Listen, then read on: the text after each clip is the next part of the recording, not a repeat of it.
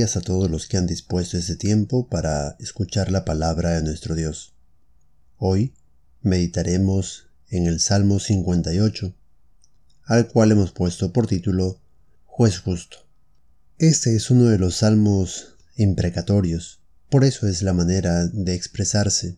Esta forma de expresarse no debe ser replicado por nosotros en nuestras oraciones.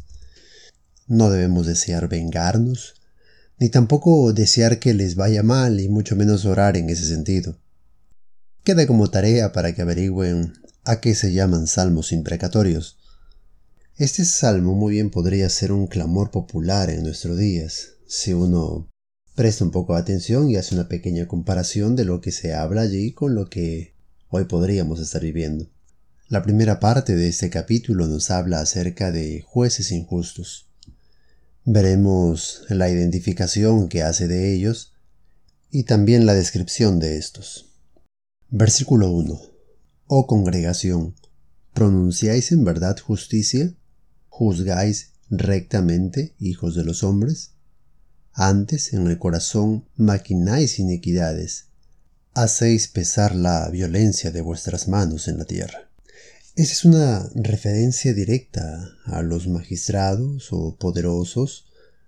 Aquí menciona la palabra congregación, pero más que a todo el pueblo, como podría dar a entender la palabra traducida, hace una referencia directa a un grupo de personas, estos líderes injustos, que usan el corazón y, y las manos para hacer mal. El corazón descarriado finalmente produce obras de iniquidad y culmina en actos violentos con sus manos.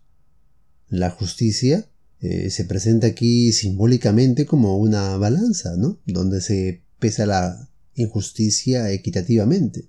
Esos jueces, sin embargo, alteraban la balanza utilizando la violencia. Ahora bien, no solamente nos identifica a estos jueces injustos, quienes supuestamente debían impartir justicia. También los siguientes versículos nos va a dar la descripción de ellos. Verso 3. Se apartaron los impíos desde la matriz, se descarriaron hablando mentira desde que nacieron. Veneno tienen como veneno de serpiente. Son como el áspid sordo que cierra su oído, que no oye la voz de los que encantan, por más hábil que el encantador sea. Sabemos que todo ser humano se ha descarriado. El verso 3 nos hace ver lo que en otro pasaje en la palabra del Señor también nos ha mencionado en el capítulo 51 de este mismo libro, haciendo referencia acerca de el hombre que en maldad ha sido formado y, en pecado ha sido concebido. Eso es verdad, pero aquí ah, no hace mención a toda la humanidad, sino a aquellos que permanecieron en esa condición de impiedad. Aquellos que, a diferencia del justo que reconoce su situación, su pecado y se vuelve a Dios, estos no se someten a Dios, sin el curso de su naturaleza pecaminosa, y por lo tanto haciendo lo que su corazón impío, depravado, le lleva a hacer ignorando eh, aquellas cosas que debían llevar a cabo, como la justicia, no oyendo a nadie ni a nada, sino siguiendo su vil corazón. No dependía de los profetas que habían sido enviados, o en su tiempo también de los jueces que habían sido enviados al pueblo de Dios para que esos pudiesen hacer lo correcto, hacer la voluntad de Dios. No importaba qué tan bueno podría ser el profeta de Dios, estos estaban sordos a la voz de Dios. Desecharon todo consejo que provenía de Dios. De eso nos habla también Proverbios, ¿no? Desecharon todo consejo mío, mi reprensión no quisisteis. Ahora bien, no solamente vemos la descripción aquí de, de los jueces injustos, sino también veremos el clamor por la justicia.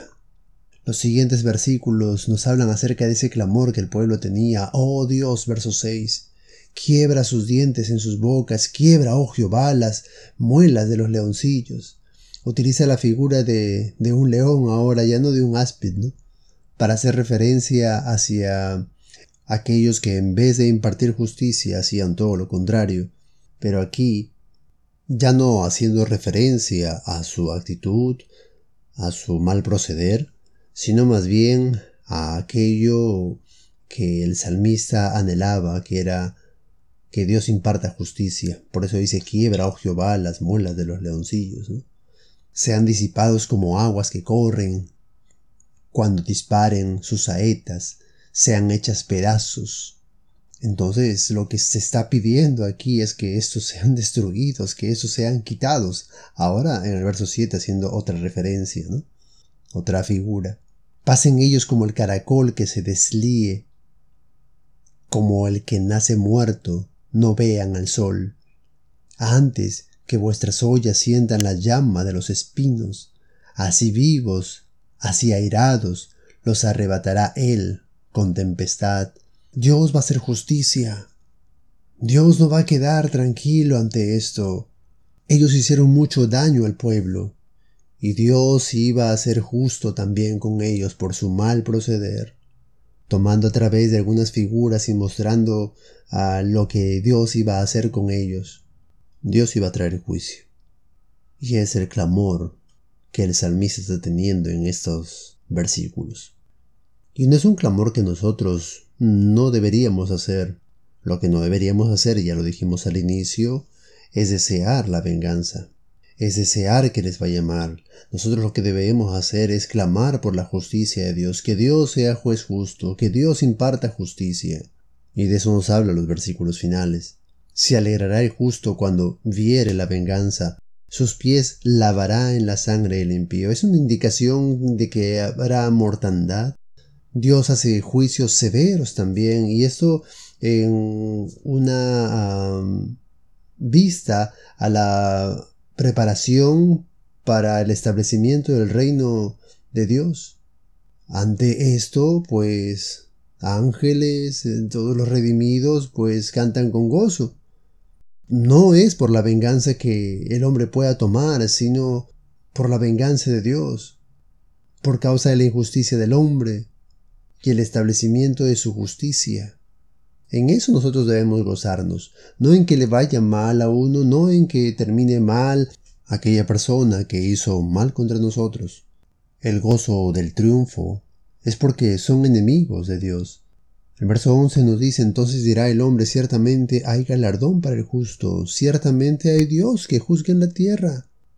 Y aunque hoy experimentemos mucha injusticia en el mundo entero, llegará el momento en el que Dios establecerá justicia. Y para hacer esto, tendrá que juzgar a aquel que vivió impíamente, aquel que anduvo impíamente. Dios tendrá que destruir al impío, la ira de Dios estará sobre ellos. Claro que hay un Dios que juzga en la tierra, pero ese mismo Dios que es juez justo y se mostrará así en su tiempo, tiene aún hoy misericordia de cada uno de nosotros. Y si hubiese una persona que nos escuche, que aún no conoce a Cristo como Señor y Salvador personal, la ira de Dios caerá sobre usted si usted no se arrepiente de sus pecados y se entrega a aquel juez justo, a aquel Dios que dio a su Hijo unigénito, para que muriese en el lugar vuestro, para que creyendo en Él y arrepintiéndose de sus pecados, usted pueda escapar de esa condenación eterna, de la ira de Dios, por causa de ir en contra de la justicia de Dios. Y ahora, como dice Romanos, ser justificados en la fe y tener así paz para con Dios. Vivamos como hijos del juez justo, y no solamente reclamemos justicia en el mundo, sino que andemos en justicia cada día. Que el Señor le bendiga hoy. Hasta la próxima.